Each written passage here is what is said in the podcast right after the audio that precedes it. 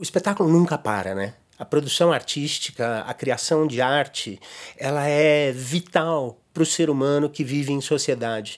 A gente tem sempre que transformar o mundo à nossa volta de uma forma criativa, de uma forma uh, que, que, que, traduza alguma coisa do nosso jeito de ver o mundo. Então, eu acho que é um, é um eterno buscar, porque isso é mais forte que a gente. Então, o circo não vai acabar, nunca. De jeito nenhum, ele vai se transformar. Sim, vai ter inúmeras maneiras de se fazer circo, cada vez em função da sociedade que está à sua volta.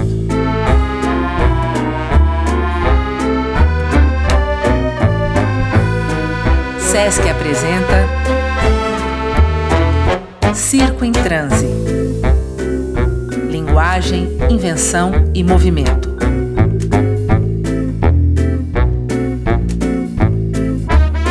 Episódio de hoje, o espetáculo tem que continuar.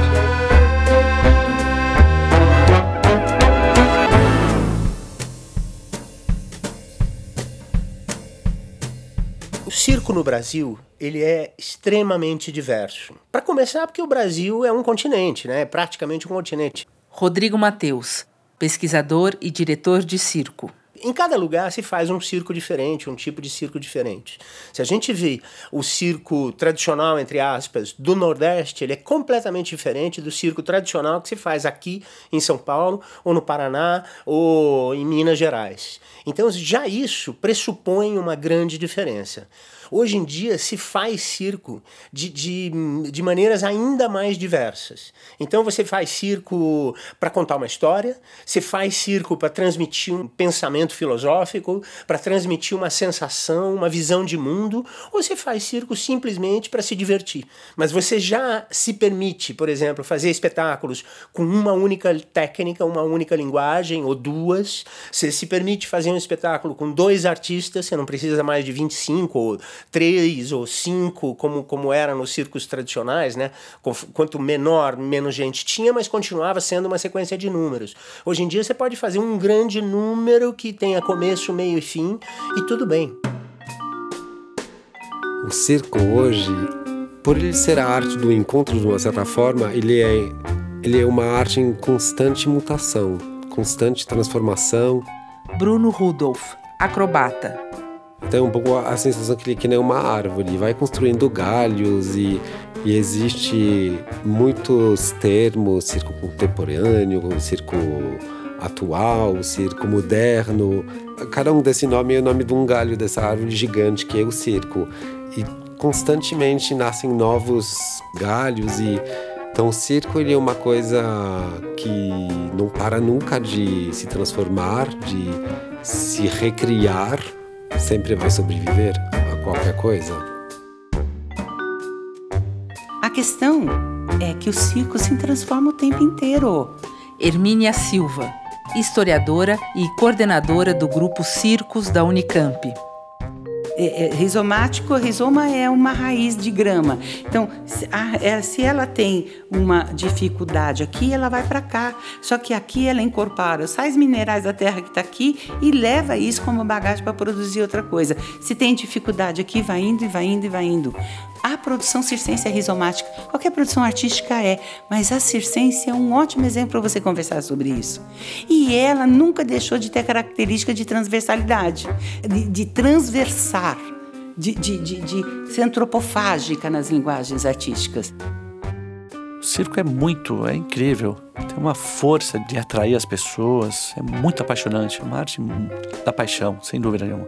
Fernando Sampaio, palhaço essa possibilidade de, de, transformar também os artistas levam as pessoas a buscar essas escolas de circo e, e incorporar isso na, na sua arte, entendeu? na música, no teatro ou na dança. Então é isso. Então, esses, esses grupos de circo e teatro que já estão fazendo 30 anos, estão fazendo 25 anos, eles estão levando obras, estão levando textos, estão, mas nenhum, nenhuma delas nega o circo, assim, entendeu? E a tradição acho que já entendeu isso agora, entendeu? Acho que, acho que o tempo passou, entendeu? Acho que agora eles veem e, e eles admitem que essas pessoas que estão levando o circo ao teatro, que fazem isso por paixão, né? Que tipo de de vibração é essa que a gente chama de circense, que permite ser combinada com o contexto atual, contemporâneo, o que é intrinsecamente político, e se transformar em linguagem. Ricardo Malherbe, mágico. Então, se em algum momento já foi arte circense exibir uma mulher barbada, é encontrar que tipo de vibração estava acontecendo de troca entre aquele público e aquela exposição, fixar isso na pesquisa e encontrar assim, o que, que seria a mulher barbada de hoje. Por exemplo, daria aqui que você pode exibir no circo? Alguém sem tatuagens? é, eu entendo mesmo que é uma busca do belo a partir de limites. Por isso cabe mágica, que é nos limites do possível. Por isso cabe equilíbrio, que é nos limites da gravidade. Por isso cabe todo tipo de acrobacia, é nos limites do corpo, nos limites do, da palhaçaria, que vão ser sociais e, e políticos e existenciais. Acho que o circo é uma arte limítrofe. Então, encontrar os limites em direção ao, ao belo, eu acho, a gentileza, é o novo circo, dizendo não a, a desrespeitos e opressões. Acho que, é, acho que é aí que mora o novo circo. Eu tenho pensado muito na ética, na estética e na mitologia do circo. A mitologia do circo é, é, toda a tradição que ele carrega, todos os elementos que são repetidos ao longo da história. Por exemplo, o, os personagens que o circo tradicional traz, né? Ele tem o herói, que é aquele que realiza o grande feito. Uh, você tem a autoridade, que é o mestre de cerimônias. Você tem a figura do belo ou da bela. E você tem o bobo, você tem o, o cara que, mais, que parece mais com a gente, que é o palhaço. Isso tudo são arquétipos na linguagem circense que são mitológicos quase, né? Mas a mitologia também é a fábula, é, é, o tipo de conteúdo que o espetáculo circense traz. E hoje os espetáculos circenses estão trazendo muitas mitologias diferentes, né? A estética é o como fazer é a forma, é a técnica, é, é aquilo que a gente estuda para conseguir, eu estuda, treina, né? Eu posso fazer um salto mortal, cair e olhar para o público, eu posso cair um, fazer um salto mortal, cair e olhar para cima, como que me perguntando alguma coisa, sei lá. E cada uma dessas coisas vai transmitir uma ideia diferente, uma mitologia diferente. Mas por fim, o que eu acho que é o momento, e é um momento fundamental, é a gente pensar na ética do circo. O circo tem uma ética histórica, né, que é, é sempre a preferência pela atividade coletiva uh, em detrimento do individual. Um número sempre podia ser tirado de um espetáculo no sentido de manter o espetáculo acontecendo. Você tira um número, põe outro, ninguém é mais importante do que o coletivo. Só que hoje em dia essa ética ela não basta os espetáculos circenses precisam começar a dialogar com a, com a sociedade de uma forma mais crítica, mais contundente. Eu sinto que a arte ela precisa se comprometer com algum tipo de, de ideia, de ideologia, de visão de mundo e propor visões propor maneiras de pensar sobre esses aspectos junto ao público. A gente tem que saber o que, que a gente está falando, para quem a gente está falando e por que, que a gente está falando. O que está por trás do, dos nossos espetáculos. Essa é a ética do circo que eu espero que, que cada vez mais isso esteja presente e seja explorado e seja lembrado pelos artistas do Brasil e do mundo. Circo em Transe. O espetáculo tem que continuar. A dramaturgia ela é esse lugar de como se organiza as ações como se organiza o que é, é, produzido no palco e como tudo isso é organizado em relação ao como o público vai receber isso. Bruno Rudolph. Da mesma forma que existem muitas vertentes, linguagens, pesquisas circense, existem também muitas uh, dramaturgias diferentes desenvolvidas. Por exemplo, no caso da, da companhia que eu trabalho, a gente sempre trabalha numa linha mais narrativa, mas que realmente não acho necessário. Uh, mas é uma pesquisa, mas eu acho tão válida quanto outras pesquisas que têm uh, pesquisas mais sensoriais, pesquisas mais simbólicas, talvez. Uh, que trazem outras sensações para o, o, o público. Uh, eu acho que o circo ele traz muitas necessidades muito específicas dele, por exemplo, em termos de aparelhos e, e de material de proteção e de estrutura necessária para se desenvolver os trabalhos. Então isso entra como um fator muito importante na, na, no desenvolvimento da dramaturgia e ele traz com ele também toda essa questão mais do corpo, de, de respeitar o corpo, o cansaço e como você pode usar isso a favor do espetáculo, que é muito muito importante. Então acho que acho que são dois elementos que que interferem e, e, e trazem muitos elementos para a criação da dramaturgia. A linha dramatúrgica, um roteiro, eles cada vez mais estão mostrando a sua importância. Maíra Campos, equilibrista. Por isso, porque você deixa de fazer parte de um varieté onde você entra com o seu número e a sua história de sete minutos e dilata isso para um espetáculo de 60 minutos, de 120 minutos. É, o tempo, né, a temporalidade do que você aporta em cena ela vai além de uma demonstração daquela técnica. Tem um porquê, o que você quer dizer com aquilo, qual é o universo. A dramaturgia se faz muito importante hoje no circo, porque a gente quer estar mais tempo em cena, quer se fazer multidisciplinas. Em alguns momentos, por exemplo, eu bebo da dramaturgia do teatro físico, que é uma dramaturgia específica. Em outros momentos, da dança.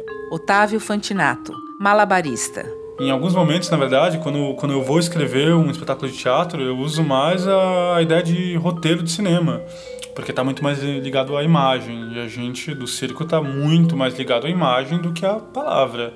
Então, essa construção ela está nascendo ainda.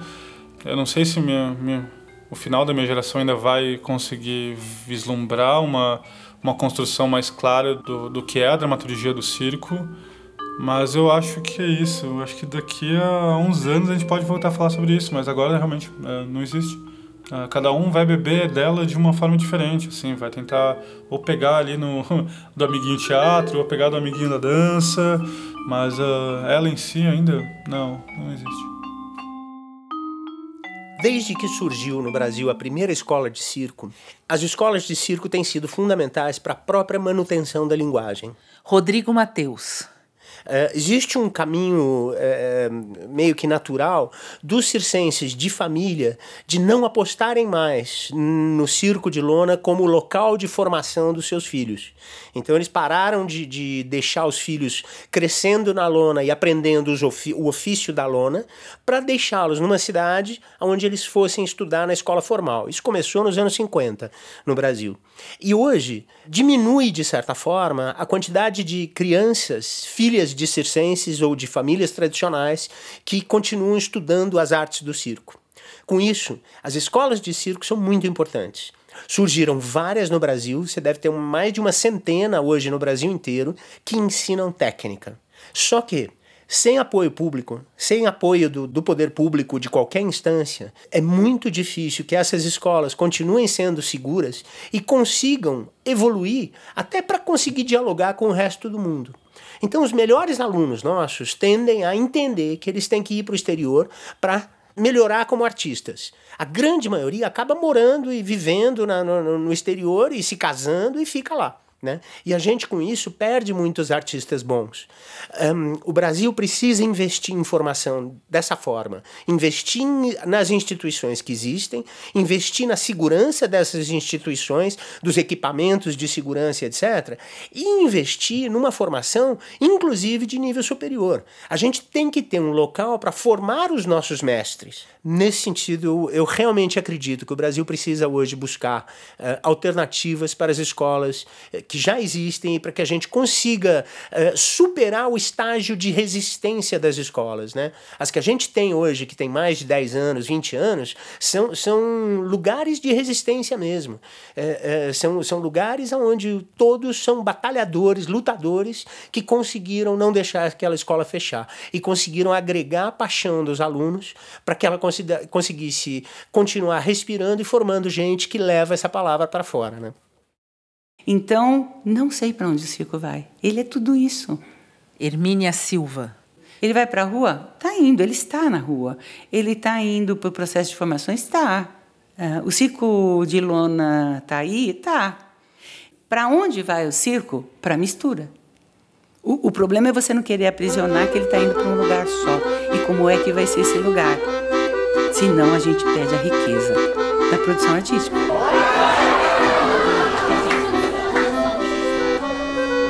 Quando eu penso num circo, digamos, ideal da manhã, eu penso em melhores condições para o circo de forma geral, é, para os circenses de forma geral, inclusive os que estão fora da, da lona, né, da, da itinerância, de condições e de respeito para esse lugar, assim.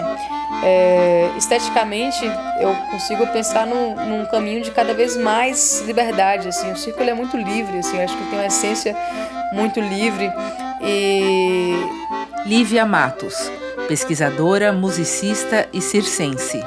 E acho que uma coisa que seria muito interessante para a classe circense seria um diálogo maior entre suas diferentes formas de existência, né?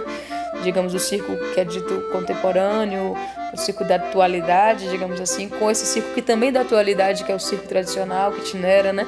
Como ter um, um, um diálogo amistoso, inclusive de criação, inclusive de estética, inclusive de, sabe, de contribuição mútua, assim, eu acho que seria muito rico para a classe que isso se aproximasse mais.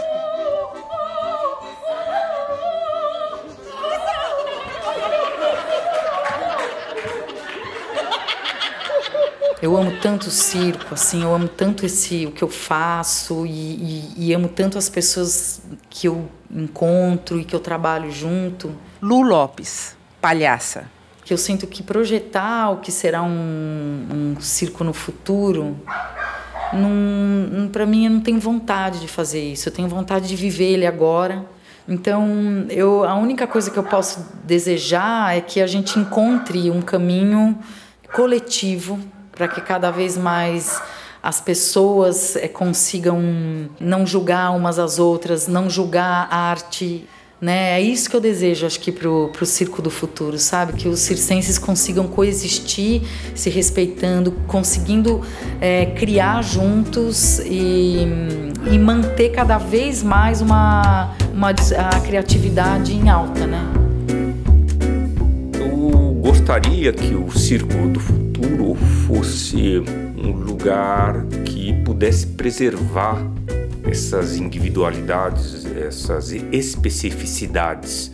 Célio Amino, mágico. Seja de um que um artista japonês seja diferente de um artista brasileiro, que seja diferente de um artista europeu, que tudo isso possa ter uh, espaço. Né? Eu percebo que existe essa epidemia de nacionalismo para todo lado em embutido em todos os assuntos e por isso tenta-se desesperadamente encontrar a cara da mágica brasileira, o reconhecimento da mágica brasileira. Ricardo Malherbe.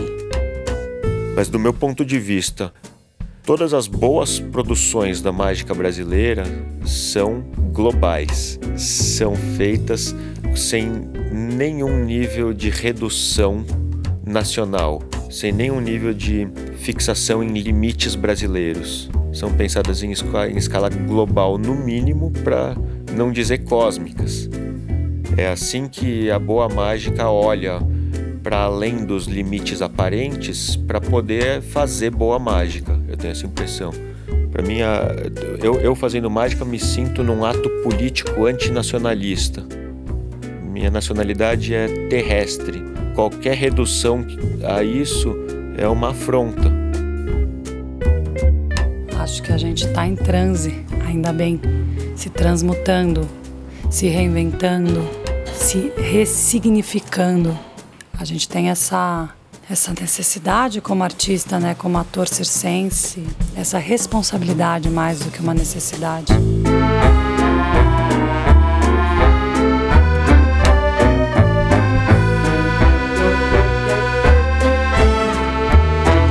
Circo em transe. Linguagem, invenção e movimento. Neste episódio, o espetáculo tem que continuar.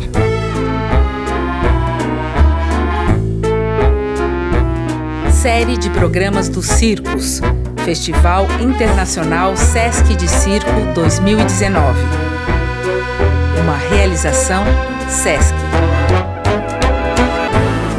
Rufem os tambores, o espetáculo não pode parar. Viva o circo brasileiro!